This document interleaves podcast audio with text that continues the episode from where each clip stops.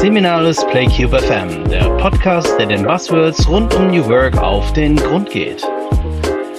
Hallo und herzlich willkommen zu PlayCube FM. Mein Name ist Jochen Swoder. Ich leite die Seminarsgruppe Eine Hotelkette auf dem Weg in die neue Arbeitswelt. Äh, diesmal hat wieder mal unsere Head of Commerce, die Anne, zugeschlagen und auf der Suche nach Netzwerkpartnern, die uns in geplanten Masterclasses partnerschaftlich unterstützen, einen kleinen Schatz gehoben. Ähm, zu Beginn dieses Jahres in etwa kam sie in Kontakt ähm, mit Annette Kinne und Jan-Hendrik Brune von You Move und der wirklich, wirklich interessanten Theory U von Otto Schama. Und ich muss gestehen, dass ich zu dem Zeitpunkt von dieser Theory U noch überhaupt nichts gehört hatte.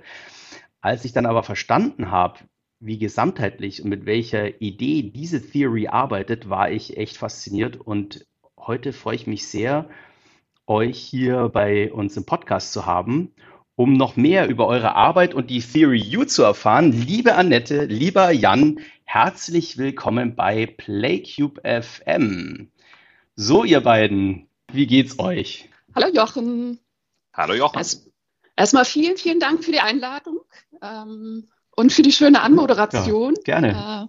Äh, ja, ich freue mich auf die Session jetzt. Und Jan, alles gut bei dir? Oder alles bestens. Ich gucke hier gerade raus in schönen Sonnenschein, was äh, echt ein schönes Feeling ist. Und ja, ich glaube, wir haben gleich ein, ein tolles, interessantes, spaßiges Gespräch vor uns. Davon gehe ich auch aus, besonders weil hier auch gerade die Sonne zwischen den kleinen Wölkchen noch rauskommt. Ich glaube, es wird ein guter Tag.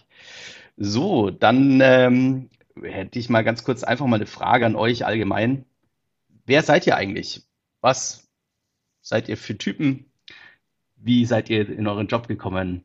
Erzählt mal ein bisschen über euch. Ja, meine, meine Geschichte fängt vor, ich habe vorhin noch mal nachgerechnet, vor 17, 18 Jahren in der, mit der Organisationsentwicklung auch schon an. So lange bin ich in diesen Themen unterwegs. Ich habe ähm, nach dem Studium ähm, Mathe und Wirtschaftspädagogik studiert, bin ich in die, in die Zeit der New Economy reingeraten und äh, bin nach Hamburg gekommen und habe dort in den ersten Dienstleistungs IT-Dienstleistungsunternehmen, von denen war ich fasziniert und habe so die ersten Webshops und Intra- und Extranets aufgebaut. Und das waren damals Unternehmen, die wahnsinnig große Wachstumsphasen hatten. Und ich hatte dann die Chance, das äh, ja als Organisationsentwicklerin zu begleiten, diese Wachstumspfade. Und da habe ich das erste Mal gemerkt, oha, äh, manches gelingt, aber ganz viel gelingt auch nicht. Bin dann nach dieser intensiven Phase dann gewechselt in eine kleine Beratung. Da faszinierte mich nach der New, New Economy Phase, New, die New Work Phase, die damals anfing und habe dann das erste Mal festgestellt, okay, auch hier reine Methodik, New Work Methodik reicht nicht irgendwie auch nicht aus. Klappte nicht immer alles und da bin ich das erste Mal auf dieses Thema Mindset gestoßen. Okay, das Thema, was mich aus meiner alten Organisation äh, nach wie vor äh, ja, intensiv beschäftigt hat, war eben dieses Thema, wie, wie können denn eigentlich solche Transformationen gelingen? Und wir haben dann in dieser kleinen Beratung eben das erste Mal die Chance gehabt, wirkliche größere Unternehmenstransformationen, die kamen also wieder bei mir vorbei, mit zu begleiten, diesmal auch mit New Work Methodiken und ähm, Im Zuge dessen ähm, habe ich eben Jan kennengelernt und wir sind dann zusammen gestartet und haben ja gleich gemeinsam die Leidenschaft entdeckt, äh, Transformation wirklich erfolgreich zu machen. Und das hat uns dann so weit geführt, dass wir dann vor zwei Jahren ähm, die UMove GmbH gegründet haben und jetzt gemeinsam neue Wege gehen. Ja, lass mich da mal kurz reinstellen, weil wir gehen ja gleich mhm. noch tiefer in eure Firma tatsächlich und was ihr äh, macht als Agentur. Vielleicht äh, Jan ganz kurz, wo kommst du so her? Genau, ich mache noch mal einen Zeitsprung zurück. Ähm, ich habe äh, mal mit einer Ausbildung zum Industriekaufmann angefangen. Ähm, der klassische Situation nach dem Abi und damals noch Zivildienst, keine Ahnung, was ich machen soll.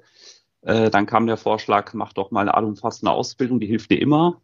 Also bin ich in die in Industrie gegangen, ein deutsches Familienunternehmen.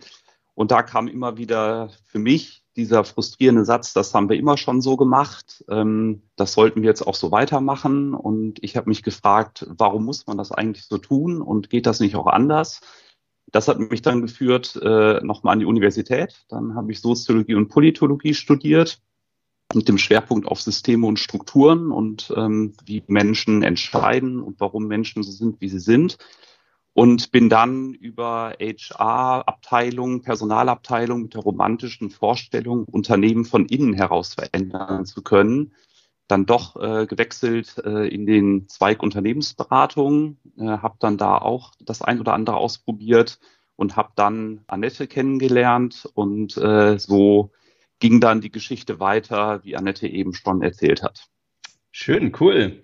Ähm, naja, dann lass uns mal loslegen mit dem äh, Podcast und zwar mit unserem Anpfiff. Erste Frage an euch. Was macht ihr bei YouMove eigentlich? Womit beschäftigt ihr euch? Dann starte ich mal. Ich habe gerade das Zeichen von Jan bekommen. Dann starte ich mal.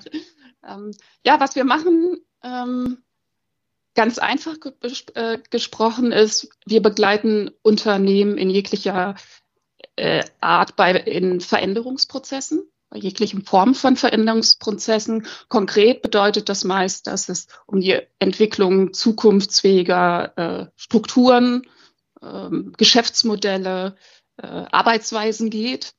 Und ich finde da, ähm, als wir damals U-Move gegründet haben, haben wir ziemlich lange über den äh, gesucht nach einem schönen Namen für die Firma und dieses U-Move äh, spricht da eigentlich auch schon ähm, sehr für sich. Äh, übersetzt, du bewegst. Das heißt, wofür wir stehen, ist eben ein sehr partizipativer Ansatz. Äh, wir äh, denken, dass die Leute vor Ort in den Organisationen diejenigen sind, die die äh, Veränderung ähm, bewerkstelligen. Das heißt, wir versuchen zu befähigen. Und äh, zum Zweiten ist die Übersetzung auch, du bewegst dich. Das heißt, unser Ansatz ist, dass es vor allem auch um eine persönliche Weiterentwicklung geht, die notwendig ist, damit die Menschen ähm, ihre Organisationen auch verändern können. Das mhm. heißt, wir also sind ganz fest, mhm. genau, genau, wir sind ganz fest davon überzeugt, dass die Veränderung der Organisation eben nur über das Individuum auch geht. Das ist unsere Erfahrung. Das heißt, es geht auch um die weiter persönliche Weiterentwicklung der Individuen, wenn wir erfolgreiche Transformationen haben möchten. Und diese Theory U, wie seid ihr auf die aufmerksam geworden? Ich habe ähm, das erste Mal bin ich über die Theory U gestolpert in meinem Studium, äh, in meiner Masterarbeit. Da hatte mein Professor damals die Idee, ich sollte was zu agilen Organisationen schreiben. Er hat mir ein paar Namen genannt, äh, unter anderem den Peter M. Stengi und äh, dadurch dann auch Otto Schama und Theory U. Ich muss gestehen, damals konnte ich noch nicht so wirklich was damit anfangen. Ich fand es sehr abstrakt und sehr weit weg habe mich dann eher auf ähm, konventionellere Ansätze gestürzt, hatte aber diesen Begriff immer noch im Kopf und habe dann, äh, als Annette und ich in die Projekte gestartet sind und angefangen haben, auch etwas anders auf die Unternehmen zu gucken und wie man diese damals noch genannten Change-Prozesse oder auch Veränderungsprozesse, Transformationen zu gestalten, dann auf einmal das Gefühl, vielleicht könnte uns das da noch helfen. Und das hat dann witzigerweise zeitlich auch genau gepasst, da Annette auch durch andere Netzwerkpartnerinnen auch nochmal auf dieses Thema gestoßen worden ist. Guck dir das doch nochmal an.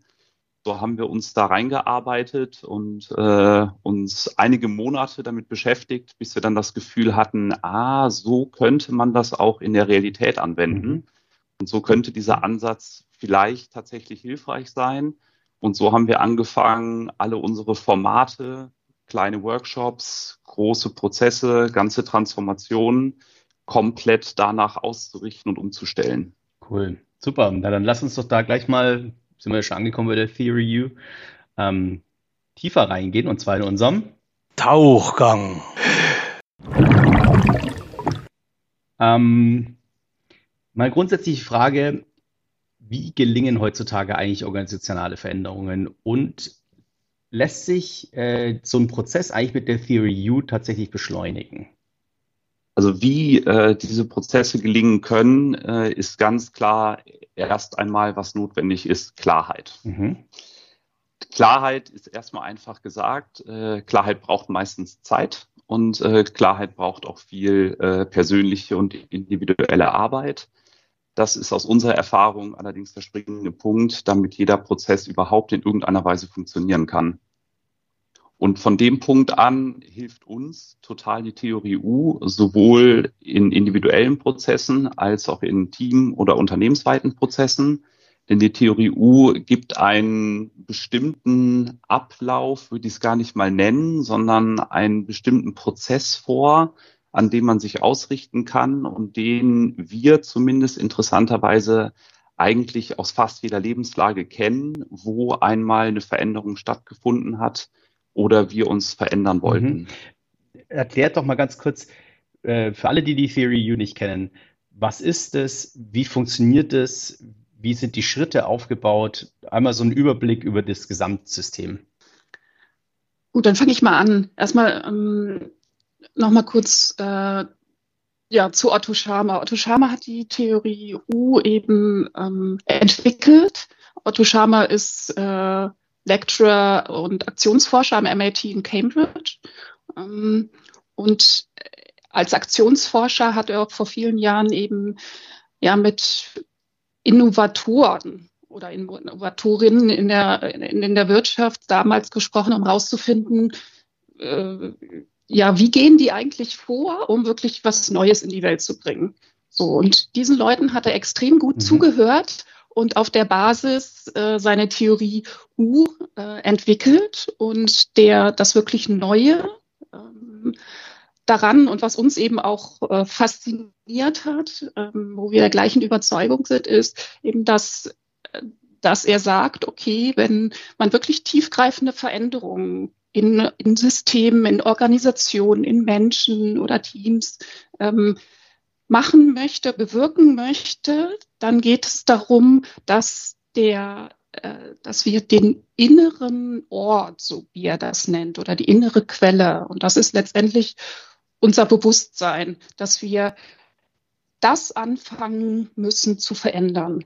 Weil wenn wir dann mit einem mhm. geänderten Bewusstsein, mit neuen Erkenntnissen, so dass wir dann auf einem anderen Level sind, wenn wir von da aus dann in Veränderung gehen, dann denken wir anders, dann handeln wir anders. Und das ist die Möglichkeit, auch Organisationen oder Gruppen ähm, neu zu gestalten. Das heißt, er ist der Erste mit seinem Ansatz, der auf diese inneren Prozesse guckt also auf Bewusstseinsentwicklung, im Gegensatz zu vielen anderen Ansätzen, die eben mehr sich auf die Methoden oder auf, auf das Was konzentrieren.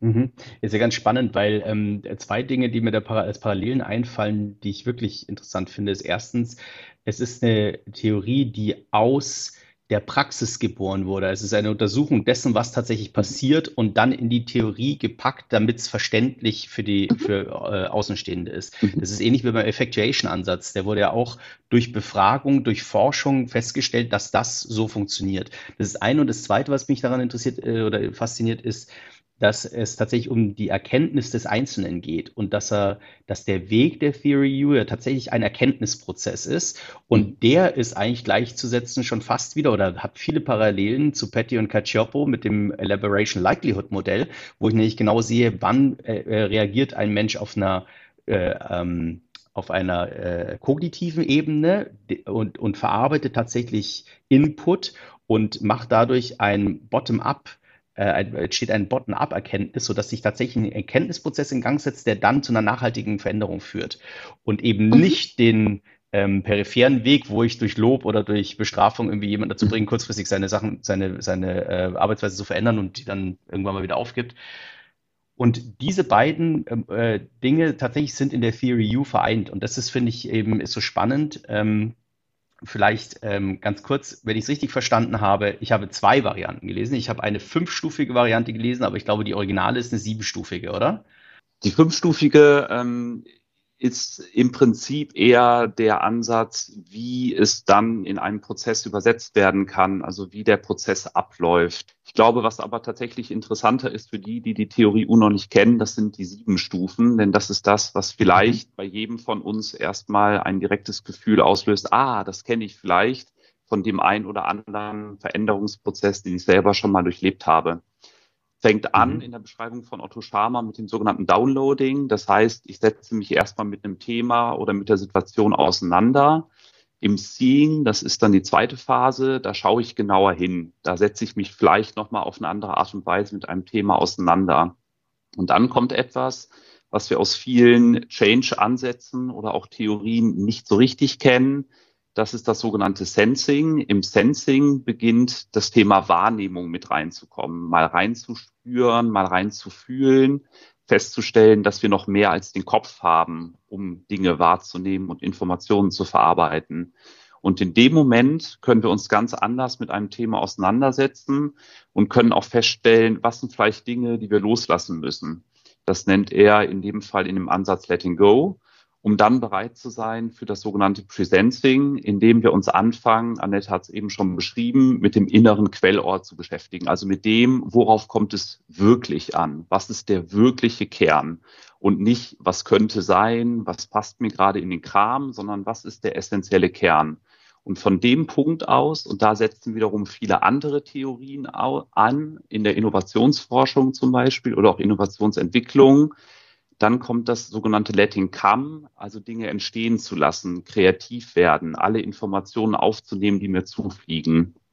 In dem Moment bin ich dann bereit, im sogenannten Crystallizing da nochmal näher hinzuschauen, was ist das denn? Und aus dem Crystallizing heraus kann ich dann, und das ist auch wieder der Vorlauf für viele Ansätze, kommt das Prototyping. Dann fange ich an, diese Informationen, die ich habe, die ich dann für gut befinde oder sage, das lohnt sich da weiterzugehen, dann gucke ich, dass ich ins Prototyping komme und mal kleine Dinge baue und dran setze, um dann am Ende des Tages aus dem Prototyping heraus das rauszunehmen, was mich tatsächlich ins Performing bringt und so dann auf eine ganz andere Art und Weise Dinge möglich macht, beziehungsweise Dinge entstehen lässt. Lass uns mal ganz kurz äh, da reingehen, wie es tatsächlich in der Praxis läuft. Also Schritt für Schritt. Ähm, ich meine, äh, im Grunde genommen ist es ja ein, ein, sehr natürlicher Vorgang. Also es ist ja wirklich, wenn man es so durchläuft, denkt man sich, naja, eigentlich, wenn ich eine Entscheidung äh, irgendwie äh, in meinem Leben fällen muss, ob ich einen anderen Job annehme, ob ich, keine Ahnung, äh, im Sportverein beitrete oder sonst was, gehe ich ja ähnlichen, ähnlichen Dinge nach. Ja? Also ich überlege mir auch erstmal, okay, wirklich sich sammeln und sagen, muss ich, muss ich nicht, will ich, will ich nicht, äh, dann wirklich sich selbst beobachten, die Situation beobachten, äh, reinspüren, ähm, sich mit den Möglichkeiten verbinden und, und mal wirklich äh, zu manifestieren, was heißt es eigentlich, wenn ich diesen Schritt gehe, was, was ist es dann, um dann die Kernthemen rauszuarbeiten und dann vielleicht mal irgendein Probetraining zu machen, sage ich jetzt mal, mhm. als Prototyping, um dann zu sagen, okay, ich mache das. Ja. Also es ist ja ein, ein sehr natürlicher Vorgang eigentlich. Aber wenn ich das jetzt in der Firma mache, ja, und ähm, äh, wir kommen später noch zu einer interessanten Frage, weil es ja sehr viel Inner Work ist und sehr viel mit sich selbst auseinandersetzen und der Ansatz ja tatsächlich ist, das Individuum verändert sich und dadurch verändert sich die Organisation und so weiter. Ähm, wie geht ihr da praktisch vor? Einfach mal von vorne bis hinten zu sagen, okay, einmal Suspending, aussetzen, sammeln. Wie, wie macht man das mit einer Gruppe von Menschen? Also wenn wir jetzt wirklich mal so ein Transformationsvorhaben uns vornehmen, ähm, dann sind wir eher jetzt so bei diesen fünf Phasen, die du eben ja auch schon äh, in der ersten Frage nachgefragt hast. Ähm, dann würden wir anfangen mit so einer ersten Phase, die wir äh, manchmal so Triggerphase nennen. Das heißt, da gibt es eine Gruppe, die zusammenkommt mh, mm, und sich intensiv damit beschäftigt, überhaupt äh, die Notwendigkeit für eine Veränderung gemeinsam zu erkennen. Und zwar nicht nur, naja, ja, okay, machen wir mal, sondern das wirklich erkennen und spüren, stimmt, wir müssen jetzt los. Wir müssen in die Veränderung. Und das nicht nur als Lippenbekenntnis, sondern also ruhig in einer äh, äh, intensiven Betroffenheit auch zu merken, okay, es geht nicht mehr anders, jetzt los. Und das ist auch etwas, wo wir sehr, sehr aufmerksam sind in dieser Phase, weil uns das eben einfach auch schon ein paar Mal passiert ist, dass wir da zu schnell weitergegangen sind. Also das mhm. ist eine extrem entscheidende Phase.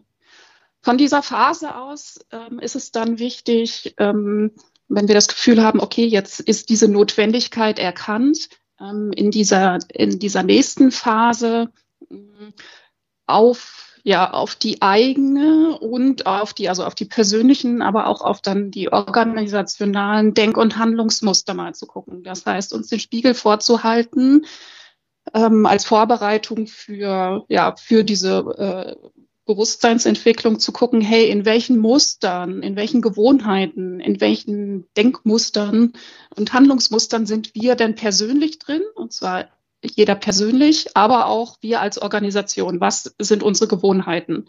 Zum Beispiel, äh, äh dass vielleicht neue ähm, ja, neue Ideen sofort bewertet werden, sofort abgewertet mhm. werden. Ähm, das, äh, also letztendlich halten wir, äh, und das ist mit die wichtigste Phase, den Leuten ein Stück weit den Spiegel vor, dass sie selbst erkennen, womöglich in was für einem, ja, sage ich jetzt mal ein bisschen krass formuliert, Käfig sie sitzen, aber was ist das Gerüst, in dem sie sitzen, was Routinen gegeben hat, aber was hilfreich war, aber jetzt nicht mehr in die Zukunft führt. Das zu erkennen, um dann auch gemeinsam zu sehen, okay, was ist jetzt nicht mehr hilfreich. Und äh, das ist also mit die wichtigste Phase, um dann, wenn wir unten im U ankommen, in der Phase des Presensings, ähm, dann losgelöst von diesen bereits erkannten Denk- und Handlungsmustern hm, zum Kern der Veränderung zu kommen. Dann, zu, äh, dann letztendlich sich wirklich die Frage zu stellen, ähm, was wollen wir wirklich? Was ist wirklich der Kern der Veränderung? Ist es das, was wir am Anfang gedacht haben oder ist es womöglich was anderes? Um dann ein Stück weiter ins Spüren zu kommen und eine, Otto Schama nennt es immer die beste, die beste Zukunftsmöglichkeit mhm. zu erspüren. Ähm, und das ist ganz wichtig, da eben raus ein Stück weit aus dem Denken zu kommen. Wir gehen dann eben gerne, äh, arbeiten wir mit den Händen, äh, mit Lego, mhm. mit anderen äh, Bastelmaterialien, ähm, um ähm, den Kopf auszustalten, äh, auszuschalten und eher ins Handeln zu kommen, in, in, äh, die Hände machen zu lassen. Die wissen das schon, der Körper weiß es schon, ähm, um ja äh, dann erste Ideen zu entwickeln für diese äh, Zukunftsmöglichkeiten, da auch ähm, mit genügend Zeit nicht gleich die erste Idee zugreifen ähm, und sagen, das ist es, sondern ähm, sich da ein bisschen mehr, mehr kommen zu lassen, ähm, um auf dieser Basis dann in einer nächsten Phase der Orientierung dann zu gucken, okay, ähm, wenn wir jetzt das als nächste ähm, bestmögliche Zukunftsmöglichkeit für uns sehen. Wie kann dann der Rahmen dazu aussehen? Wie können entsprechende Strukturen äh, entwickelt werden, die dann im Kleinen einfach weiter ausprobiert werden können? Um dann in, in, in der fünften Phase dann des Transformierens dann in die Breite zu gehen, in die ganze Organisation oder in den Bereich ähm, und dann aber auch immer wieder äh, zu reflektieren, einen Schritt zu gehen, zu reflektieren, passt es, passt es nicht. Also immer diese Bereitschaft anzupassen, nochmal in Frage zu stellen, um diese passende Zukunftsmöglichkeit, also dann wirklich auch auf die, auf die Straße zu bringen. Mhm. Ähm, während des Prozesses, ähm, wo sind die Punkte, wo es wirklich wichtig ist, dass sie erfüllt sind? Ähm, oder ähm, wo, an welchen Punkten kann am ersten was schieflaufen? Wir haben ähm, deswegen für uns äh, die Begrifflichkeiten etwas angepasst, nämlich wir haben für uns das Downloading, was die erste Phase ist, die Otto Schama beschreibt, in äh, Connecting umbenannt. Denn äh, wir haben die Erfahrung gemacht, nur downzuladen, also Informationen zusammenzusammeln, zu strukturieren, zu sortieren. Das ist hilfreich, äh, ist aber noch nicht der Kern, sondern wir müssen uns erst einmal verbinden. Und äh, das ist vielleicht mit dem Thema, aber vor allem in dem Fall, wenn wir vom Individuum dann auf ein Team oder das Unternehmen gucken, also den Gesamtprozess, ist es eher das Thema, dass wir uns verbinden müssen und dass wir zusammen eine Connection bauen müssen, um dann gemeinsam durch diesen mhm. Prozess gehen zu können. Äh, was ansonsten aus unserer Erfahrung das Wichtigste ist, äh, was am Anfang auch selber für uns ungewohnt war und auch ähm, ehrlicherweise etwas ungemütlich, das dann in bestimmte Organisationsformen reinzubringen, ist eben der gesamte untere Teil des Us, also der Scheitelpunkt. Denn wir kennen es alle aus den normalen Change-Prozessen. Wir sehen etwas, identifizieren etwas in Unternehmen und dann springen wir direkt in die Lösung und setzen irgendwas um was meistens dazu führt, gerade bei Reorganisationen in der Struktur, dass irgendwelche Modelle auf dem Reißbrett geplant werden und wieder aber am Business oder am Kunden vorbeigehen und dadurch wieder nicht das erzielt wird, was eigentlich erzielt werden soll. Das heißt, diesen Weg einmal durchs U durchzulaufen, den Scheitelpunkt wirklich mitzunehmen, sich wirklich mit dem Sensing auseinanderzusetzen, wirklich anfangen wahrzunehmen, zu spüren, auch die Dinge zu spüren, die man vielleicht nicht so gerne spüren möchte. Da sind wir, glaube ich, als Menschen alle Weltmeister drin, Dinge wegzudrücken. Und dann diesen Kern zu erfassen und von dem Punkt aus loszulaufen. Und erst wenn wir das gemacht haben, weshalb wir auch so begeistert von der Theorie U sind, ist am Ende des Tages die Möglichkeit, wirklich etwas Neues zu schaffen, aber auch ergebnisoffen durch einen Prozess durchzugehen und vielleicht auf dem Weg festzustellen, dass diese erste erdachte Lösung überhaupt gar nicht unser Problem löst, sondern nur ganz viele weitere Probleme nach sich zieht und wir dadurch gar nicht in dem Moment kommen, dass wir wirklich performen können, beziehungsweise neue Ideen entwickeln können, die wir so dringend ja in unserer Gesellschaft auch brauchen. Faszinierend, weil ich glaube, äh, fast jedem ist in dieser Blase, sage ich jetzt mal, in einer New Work Blase, wenn man dieses Buzzword wieder mal benutzen will, ähm, kennt fast jeder Kahnemann. Ne? Schnelles Denken, langsames Denken. Das Buch ist natürlich ein der Klassiker, ja. Und ähm, mhm. eigentlich, wenn man das Buch so durcharbeitet, kommt er raus, äh, setzt dein Gehirn ein, ja. Kognitive Vorgänge sind, sind besser, ja. Wobei Kahnemann es ja nie gesagt hat, der weiß genau, dass Heuristiken lebensnotwendig äh, sind und dass das so ist. Aber, aber es ist so ein bisschen, wenn du clever bist, steckst du dein Gehirn an, ja. Und ich habe ein ganz tolles äh, Buch ähm, gefunden, das mich unglaublich fasziniert hat. Ist nicht, nicht ein Gegenbuch, aber Gigerenzer. Ähm, Bauchentscheidung äh, heißt es. Und ähm, der äh, geht eben ganz stark, Annette lacht schon, du kennst es anscheinend, der geht eben ganz stark auf die Intuition ein, ja, weil er ganz einfach sagt, gerade bei äußerst komplexen Sachverhalten kannst du kognitiv sie nicht mehr durchdringen, aber wir Menschen haben einen, ein Intuitionsansatz, der tatsächlich, wenn er in der richtigen Umgebung geformt wurde, auch tatsächlich stimmig ist und dann meistens die bessere Entscheidung ist als die kognitive Entscheidung. Und das ist ja hier in der Theory U tatsächlich am Scheitelpunkt unten verankert, dass du wirklich durch dein Bauchgefühl durchgehst, ja, und wirklich sagst, okay, was sagt denn meine Intuition? Ist es wirklich das Richtige? Ist es, ist, fühlt sich das gut an, ja? Ähm, und äh, ähm, das ist natürlich auch wichtig, glaube ich, und ich weiß nicht, ob ihr das bestätigen könnt.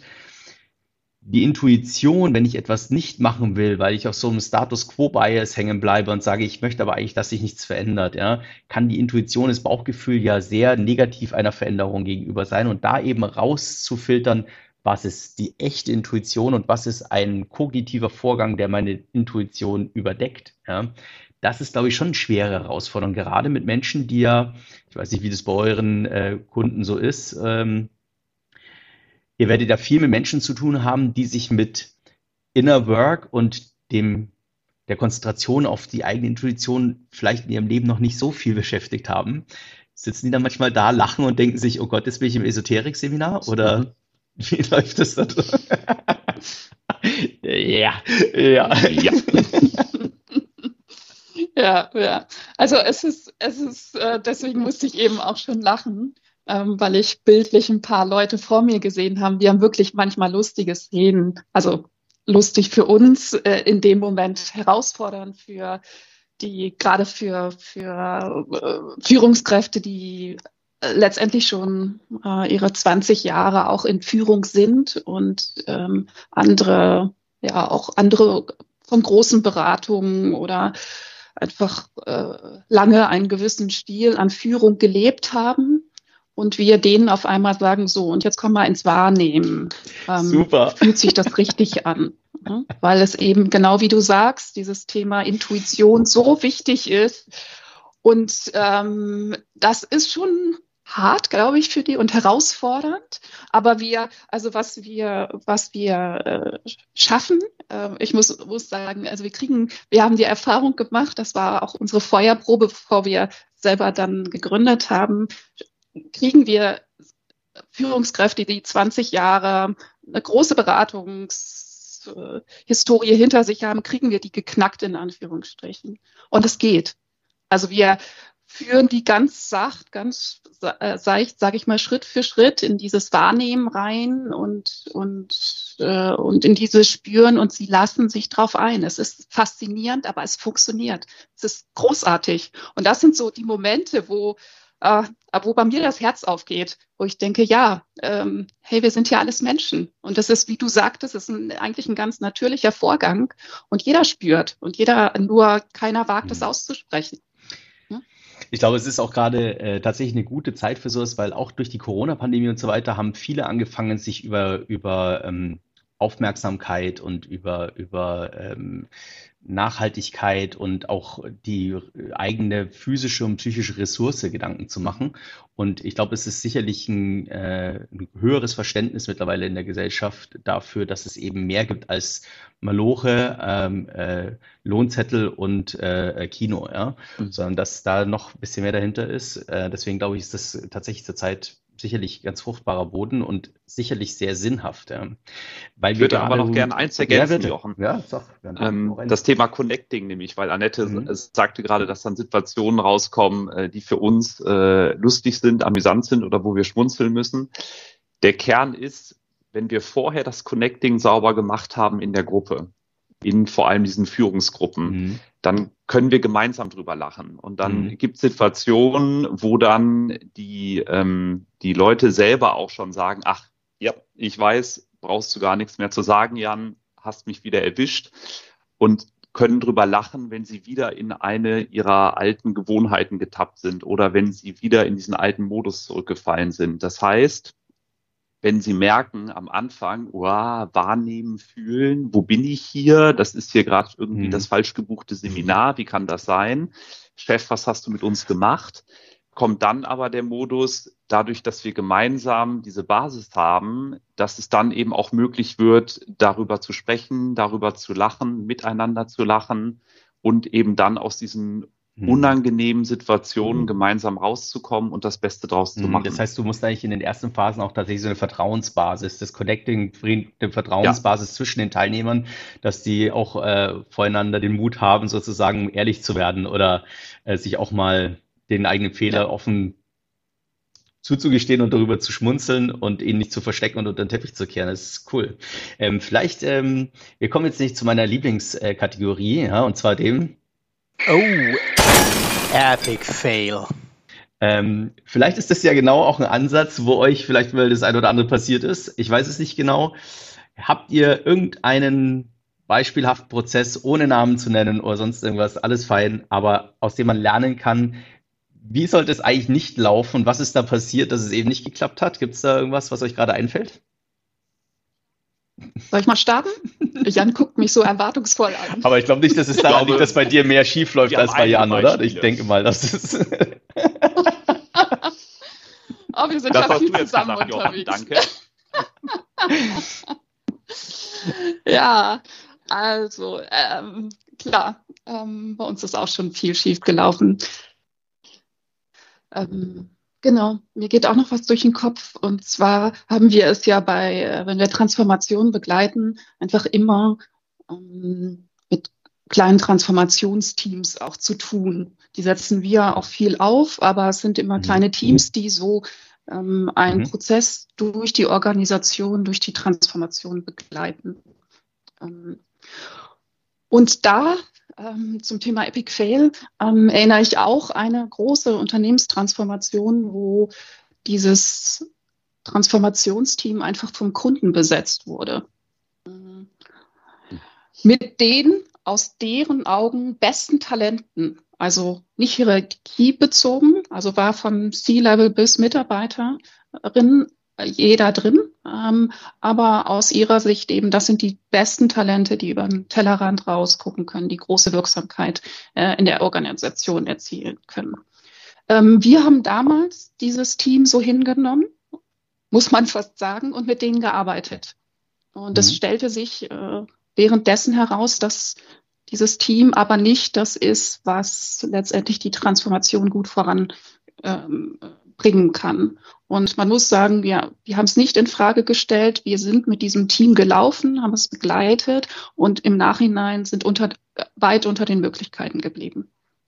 So. Mhm. Und daraus, ähm, um jetzt auch mal auf, dann, was haben wir gelernt? Ähm, mal Learning, Learning genau. Ähm, sind wir also mittlerweile, und das, ähm, wenn ich dran denke, finde ich das schon fast ganz schön, äh, das ist schon ganz schön krass, ähm, sind wir so weit, dass wir, äh, wenn wir Transformationsteams, und das ist ja ganz häufig so, dass der Kunde sagt, wir haben schon mal besetzt so ein Transformationsteam, sind alle unsere Talente drin.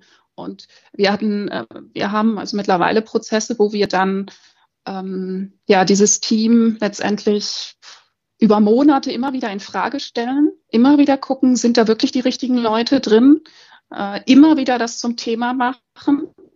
Ähm, und meistens sortiert sich, sortieren wir in diesen Teams noch Leute, ja, kommen Leute dazu oder andere gehen raus mhm. oder merken, das passt für sie nicht. Also wir sind da sehr, ähm, ja, sehr konsequent mittlerweile unterwegs zu sagen, wir äh, arbeiten so lange mit diesem Team und gehen nicht weiter, bis wir das Gefühl haben, das ist jetzt, das sind jetzt die richtigen Leute, dass äh, mit dem richtigen Potenzial und es ist auch die richtige Arbeitsweise, den richtigen Arbeitsmodus, den wir mit diesem ähm, Team gefunden haben. Und dann gehen wir jetzt im U betrachtet erst in die nächste Phase. Und da sind wir einfach aus den Learnings, aus den Sachen, die nicht gut gelaufen sind, äh, extrem konsequent und zwar und, und in Teilen sogar so konsequent, dass wir mitunter auch sagen, das hatten wir jetzt mal, okay, zum Thema Strategie können wir nicht mit dem ganzen Transformationsteam arbeiten, sondern da arbeiten wir nur mit ein, zwei Leuten aus diesem Team mhm. für zwei Tage, ziehen uns zurück, die denken vor und bringen das dann in das Transformationsteam. Also mhm. wir gucken mittlerweile immer, wo sind die Talente und wer kann diesen nächsten Schritt am besten, ähm, um dann vielleicht fortzudenken und dann im Team das zu challengen und anzupassen, ähm, um höchstmögliche Wirksamkeit zu erzielen und das höchste Zukunftspotenzial reinzuholen. Mhm. Und das ist extrem ungewöhnlich, ja. sage ich jetzt mal, für, für solche Transformationen. Da müssen mhm. sich die Leute echt erstmal dran gewöhnen. Ja, sehr spannend, weil ähm, also es sind ja mehrere Punkte drin.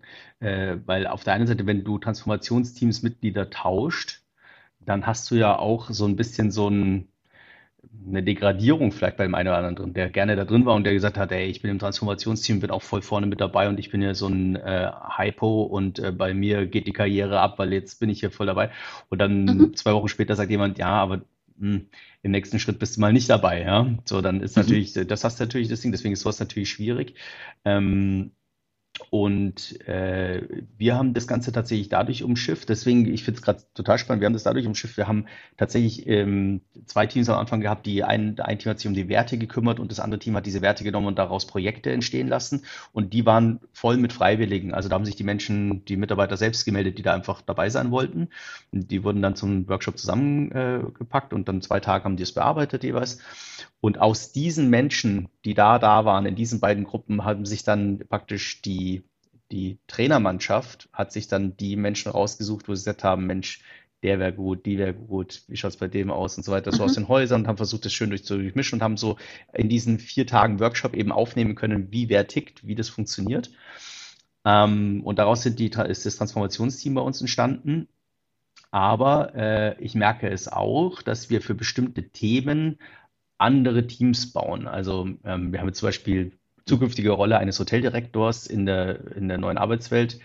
Das ist ein ganz kleines Team, das ist eigentlich nur ein Trainer und ein, zwei Personen, die gemeinsam diese Rolle definieren außerhalb des Transformationsteams und dann eben vorstellen und sagen, so entwickelt sich das eigentlich und so weiter. Mhm. Spannend, ja, weil es ist ein ganz ähnlicher Prozess, der bei uns gerade stattfindet und mhm, ähm, genau. macht absolut Sinn, ja. Also du hast ja oft, wenn du auch Entscheidungen in Teams fällst, dann solltest du die Teams ja auch immer so zusammenstellen, dass sie, dass die Spezialisten für die Herausforderungen da sind, aber dass eben auch zwei mhm. Leute oder mindestens einer auf jeden Fall dabei ist, die ähm, einfach mit dem Thema gar nichts zu tun haben, sondern einfach vollkommen blauäugig dran gehen und mal so äh, rein sagen, was man so als Autonomalverbraucher Verbraucher zu dem Thema eigentlich sagen würde, damit so ein bisschen ein anderer Denkanstoß nochmal reinkommt, eine andere Sichtweise reinkommt. Und genau das, äh, finde ich, ist super spannend, Annette, ja. Cool. Ich glaube, ähm, die Fails, die entstehen immer da, wo man nicht ergebnisoffen reingehen kann. Und äh, man kann viel vorbereiten, man kann viel planen, wir planen viel, wir machen uns extrem viele Gedanken. Äh, am Ende des Tages pendeln wir aber immer zwischen dem Wunsch unserer Auftraggeber, eine klare Agenda zu haben, ein klares Ziel zu erfüllen und unserer äh, Haltung zu sagen, wir vertrauen dem Prozess und am Ende des, am Ende steht ein Zielraum, den wir erreichen. Und der kann sein, dass man sich erstmal einen Tag mit was völlig anderem beschäftigt und dann am zweiten Tag auf einmal ein Ergebnis zu haben, womit vorher niemand gerechnet hat.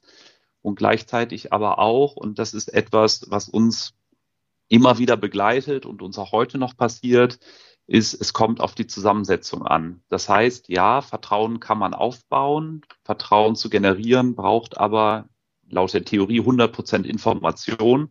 Ich glaube, wir sind uns alle einig, äh, wir sind nicht bereit, 100 Prozent Information zu geben, äh, vor allem fremden Menschen oder auch Menschen, mit denen wir zusammenarbeiten. Das heißt, wir müssen gucken, wer sitzt mit im Raum und wer ist tatsächlich für das Thema der die Richtige. Und das hat leider Gottes, wenn man auf die alte Welt guckt, nichts mit Hierarchie zu tun. Und zum Glück, wenn wir auf die neue Welt gucken, es gibt diese Menschen im Unternehmen und diese müssen nur gefunden, identifiziert werden und dann empowered werden, dass sie das eben auch auf die Straße bringen.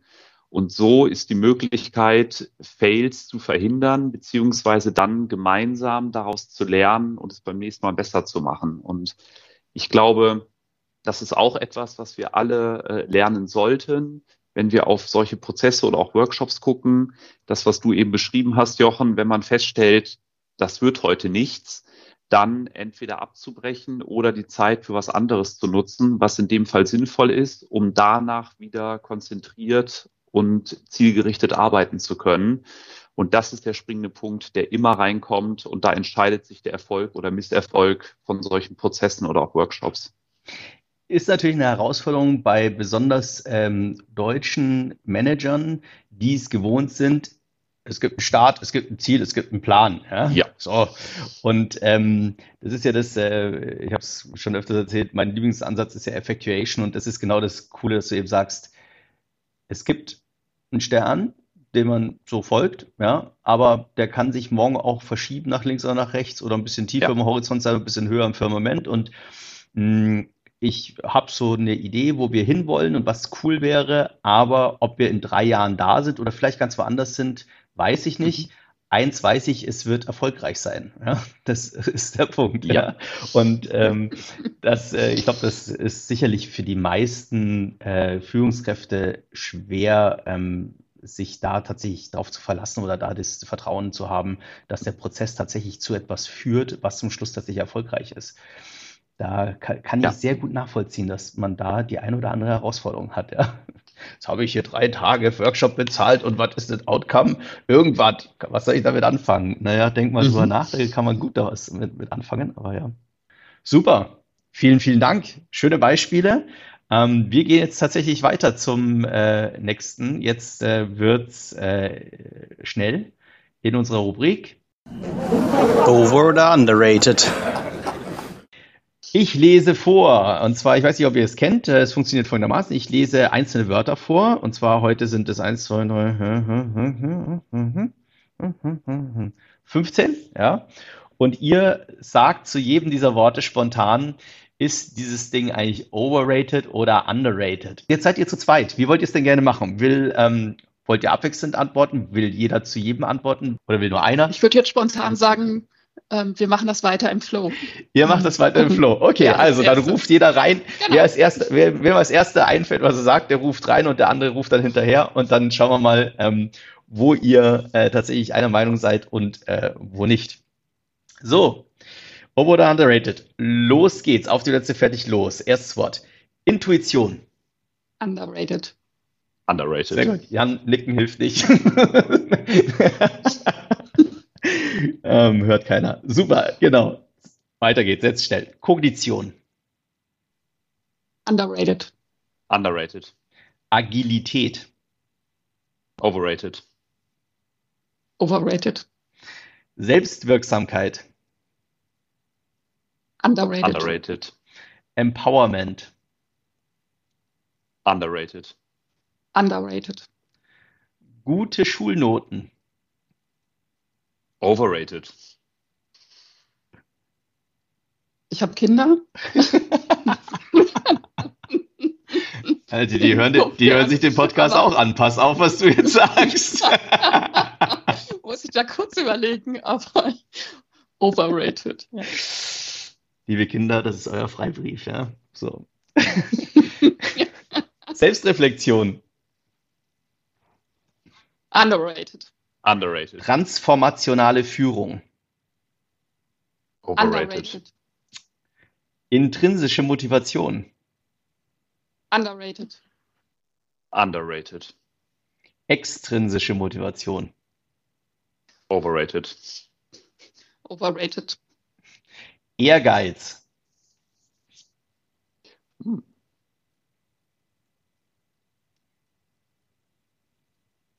Overrated. Hm. Da sind so zwei Seelen in meiner Brust. Overrated oder Eine Antwort. underrated? Eine Antwort. Ähm, Overrated.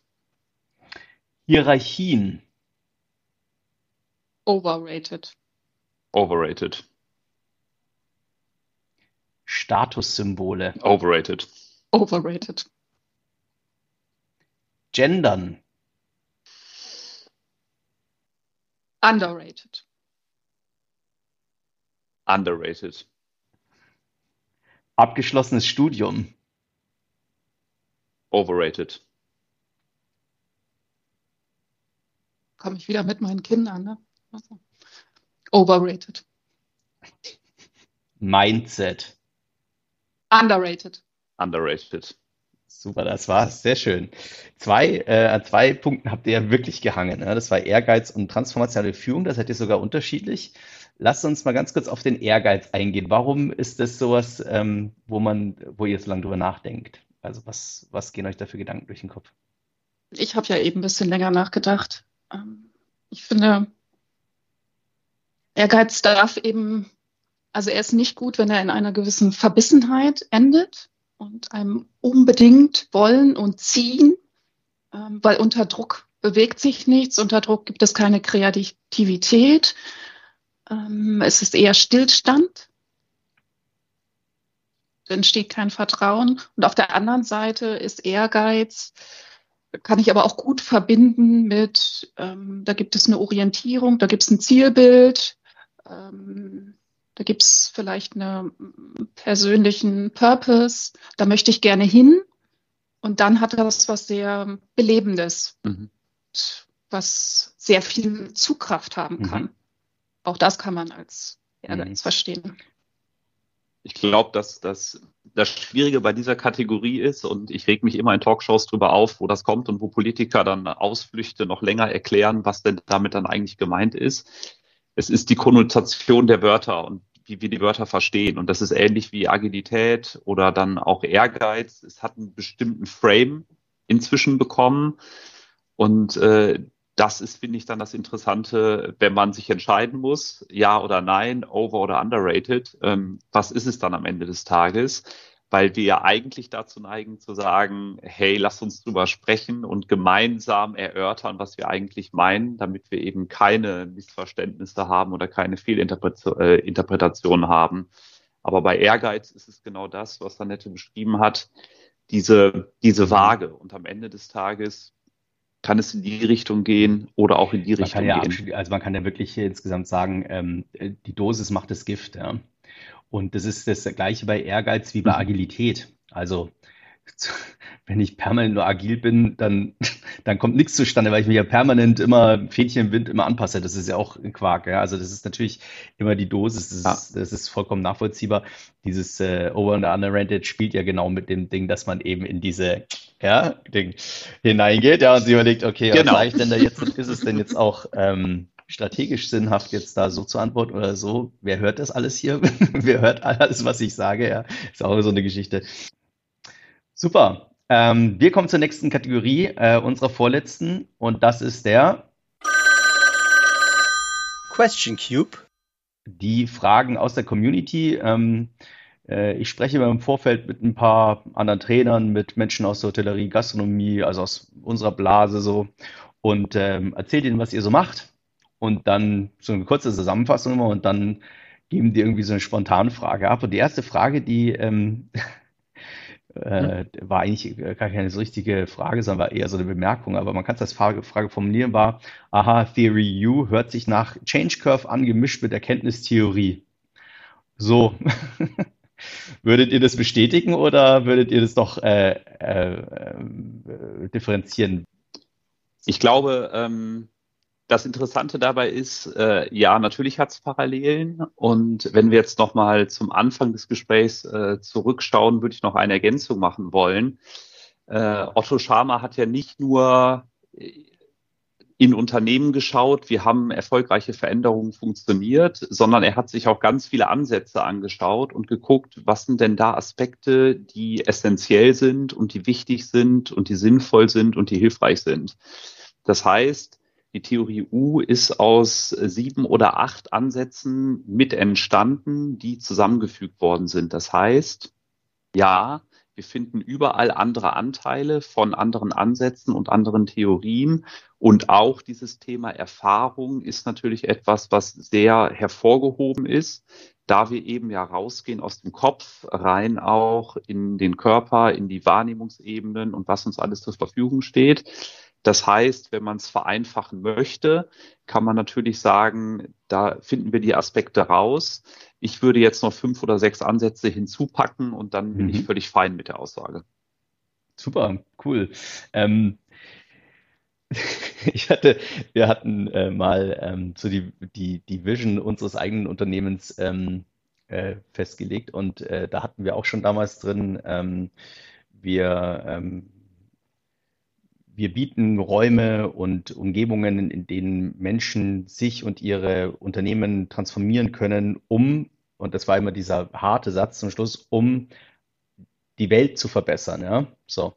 Und da gab es bei uns irrsinnig viele äh, interne Diskussionen damals, weil natürlich auch Mitarbeiter gesagt haben, Welt verbessern, ihr habt doch nicht mehr alle, ja. Äh, was soll das eigentlich? Aber unsere Herangehensweise war das, wenn ich einem Menschen in einer Minute etwas glücklicher mache, als er ohne die Minute gewesen wäre, habe ich schon die Welt verbessert. Natürlich nur minimal und das hat keinen Impact auf große Krisen dieser Welt, aber Millionen und Milliarden solcher kleinen Punkte ergeben halt dann doch eine große Veränderung. Und wenn man sich Theory U anschaut, ist es ja auch Veränderung des Selbst, Veränderung der Wirtschaft, Veränderung der Gesellschaft, ja. Und deswegen, wie ich das äh, einem unserer Mitarbeiter erzählt habe, hat er gesagt, ey, alle wollen immer die Welt verbessern. Der war schon so ein bisschen so, oh, immer dieses Welt, war, ja. Hat, hat diese Theory U ähm, tatsächlich den Impact oder kann sie den Impact haben, ähm, tatsächlich große gesellschaftliche Veränderungen hervorzurufen und äh, die Welt zu verbessern? Ähm, aus meiner Sicht ja. Äh, und das ist ja auch das, was Otto Schama, wo er seinen Fokus hinlegt, ähm, äh, wo er sich mit, mit dem Thema jetzt aktuell Nachhaltigkeit, Klimawandel etc. beschäftigt, dass er ganze Bewegungen ähm, initiieren möchte äh, weltweit. Äh, wenn ich so, sag ich mal, wieder in unseren Kontext reingucke, dann, dann sehe ich eben, dass dieser Ansatz, bei sich selbst anzufangen, immer der ist, der, der, der Erfolg haben kann. Und zwar nur der. Wir sehen es eben in Organisationen, die große Projekte, große Transformationsprojekte aufsetzen oder große Projekte Richtung Digitalisierung, ganz groß diese Themen aufsetzen. Das sind meistens die Projekte, die scheitern. Das heißt, dieses kleine Vorgehen in kleinen Schritten bei mir selbst anzufangen, äh, dann mit einem kleinen Team äh, kleine Sachen auszuprobieren.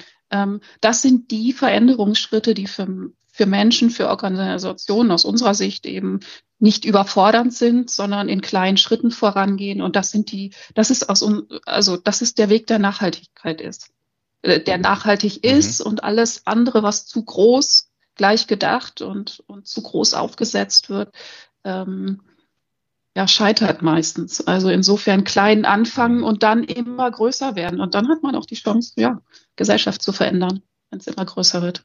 Hm. Ich glaube, am Ende des Tages ist immer die Frage, was ist eigentlich mein eigenes Motiv?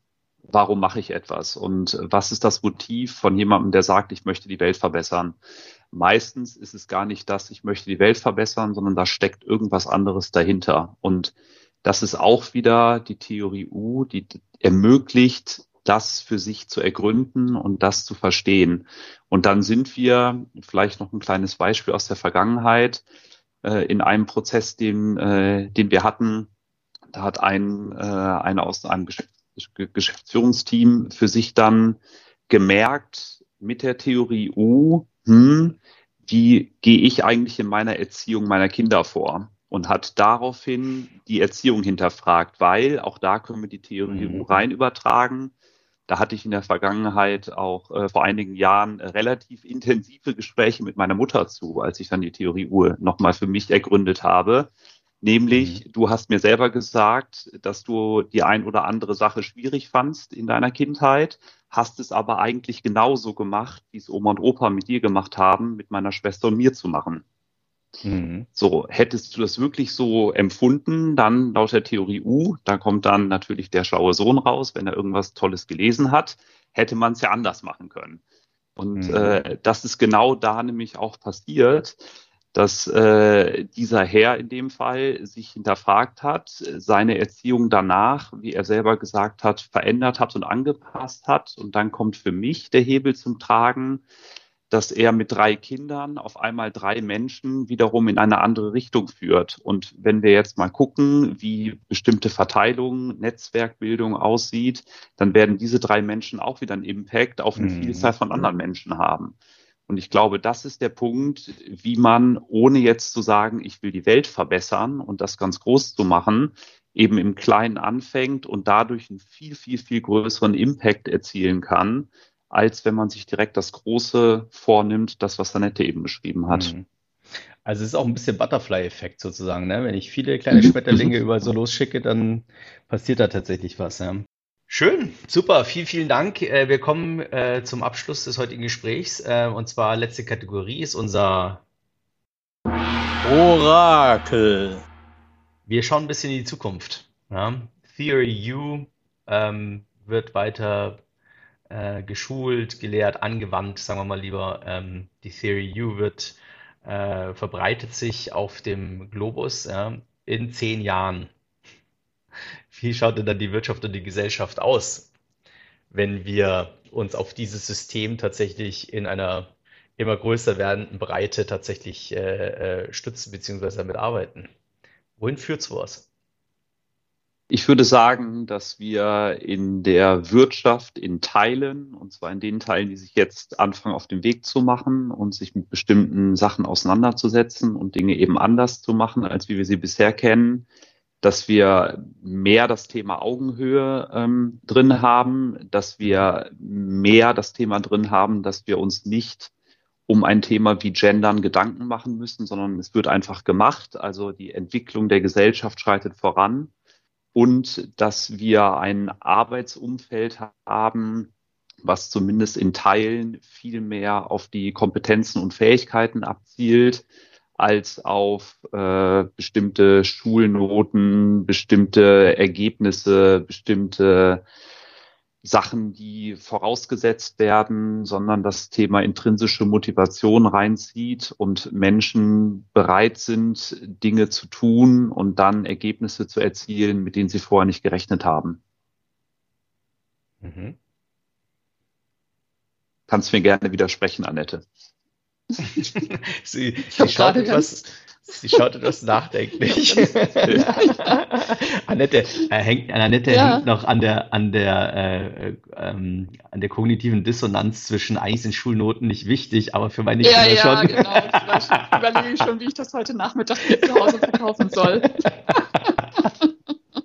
Obwohl auch das ist vielleicht etwas, was wir in fünf bis zehn Jahren sehen werden. Aktuell sind Schulnoten noch sehr wichtig, da sie mhm. einfach in vielen Bereichen entscheiden, mhm. kommt man durch die Tür oder nicht. Und vielleicht ist auch das ein Punkt, der in fünf bis zehn Jahren anders ist, aufgrund der Fachkräftesituation und der Arbeitsmarktsituation, mhm. dass wir einfach merken, dass wenn jemand etwas kann, was wir in der Startup-Szene genug sehen, dann ist es auch völlig egal, was er vorher mhm. gemacht hat oder was er mal irgendwann gemacht hat, was nichts darüber aussagt, ob jemand wirklich das Spezielle kann oder auch nicht kann. Mhm. Ich hatte diese Diskussion in der Tat schon in der Grundschule mit meinem Sohn, der immer sagte, äh, Mama, mein Lehrer sieht gar nicht, dass ich so gut kochen kann. Mhm. In welcher Schulnote ist denn das drin? Ja, ja. also äh, ich hatte diese Art, genau, schon sehr ja. früh. Ja. Ich habe ich hab selber auch drei Kinder und ich muss sagen, ähm, spätestens in der Pubertät hat sich das mit den guten Schulnoten eher erledigt, weil die einen, die kriegen es einfach hin und die anderen machen was anderes. Ja? Und dann äh, kannst du nur sagen, okay, schaut, dass er irgendwie durchkommt und ähm, ganz ehrlich, ich kann es ja nur von mir selber sagen und äh, ich bin in den 90ern, habe ich Abitur gemacht, Anfang der 90er.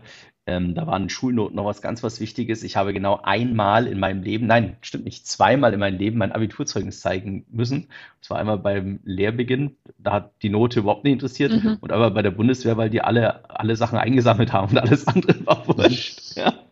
Also es ist wirklich, ähm, man hat sich da mords reingestresst und gemeint, da muss eine tolle Basis gelegt werden und in Wirklichkeit war die Basis für mein Leben relativ irrelevant. Also ich habe, äh, äh, ich hätte, ich habe kein gutes Abitur gebraucht, ich hatte auch keins, muss man dazu sagen. Also deswegen bin ich vielleicht auch sehr entspannt, was meine Kinder angeht. Okay, ganz zum Schluss. Wenn ihr einen Wunsch frei hättet für diese Welt, für die Gesellschaft, für die Wirtschaft, für euch, whatever, ihr habt einen Wunsch frei, was würdet ihr euch denn wünschen für diese Welt? Fange ich mal an. Also ich würde mir wünschen, dass sich Menschen, Organisationen, Systeme einfach früher bei uns melden. Ähm, wir sind im Moment in vielen Situationen kommen wir rein, wo, wo es schon recht spät ist, wo Lösungsräume auch schon ja, letztendlich zugegangen sind, zum Teil, wo der Druck und Schmerz groß ist. Ähm, wenn Leute anfangen, früher ihre äh, Fähigkeiten zu trainieren, sich früher Unterstützung und wenn es nur punktuell ist, suchen, um dann rechtzeitig in solche Prozesse einzusteigen, damit Lösungsräume dann einfach groß bleiben und Lösungsmöglichkeiten ähm, da sind. Ähm, das wäre ein klasse Wunsch für mich. Schön. Jan, was sagst du? Auch ein Wunsch für die Zukunft? Dass sich äh, die Menschen, die in Unternehmen Entscheidungen treffen können, äh, tatsächlich auch auf den Weg machen und bereit sind, Dinge mal anders zu machen und anders anzugucken und nicht an dem Alten, Beständigen festzuhalten. Schönes Schlusswort. Liebe Annette, lieber Jan, äh, ich danke euch ganz recht herzlich für eure Zeit, die ihr heute mit mir verbracht habt. Äh, ich fand es sehr inspirierend und ähm, wirklich interessant. Es ist eine tolle Theory und äh, ich weiß, dass ihr die ganz grandios umsetzt. Ich freue mich sehr auf unsere zukünftige Zusammenarbeit auch ähm, und hoffe, wir sehen uns bald, bald wieder und wünsche euch bis dahin alles Liebe, alles Gute. Vielen Dank, dass ihr da wart. Jochen, vielen, vielen Dank. Dank. Hat Spaß gemacht. Tschüss. Ciao. Thank you.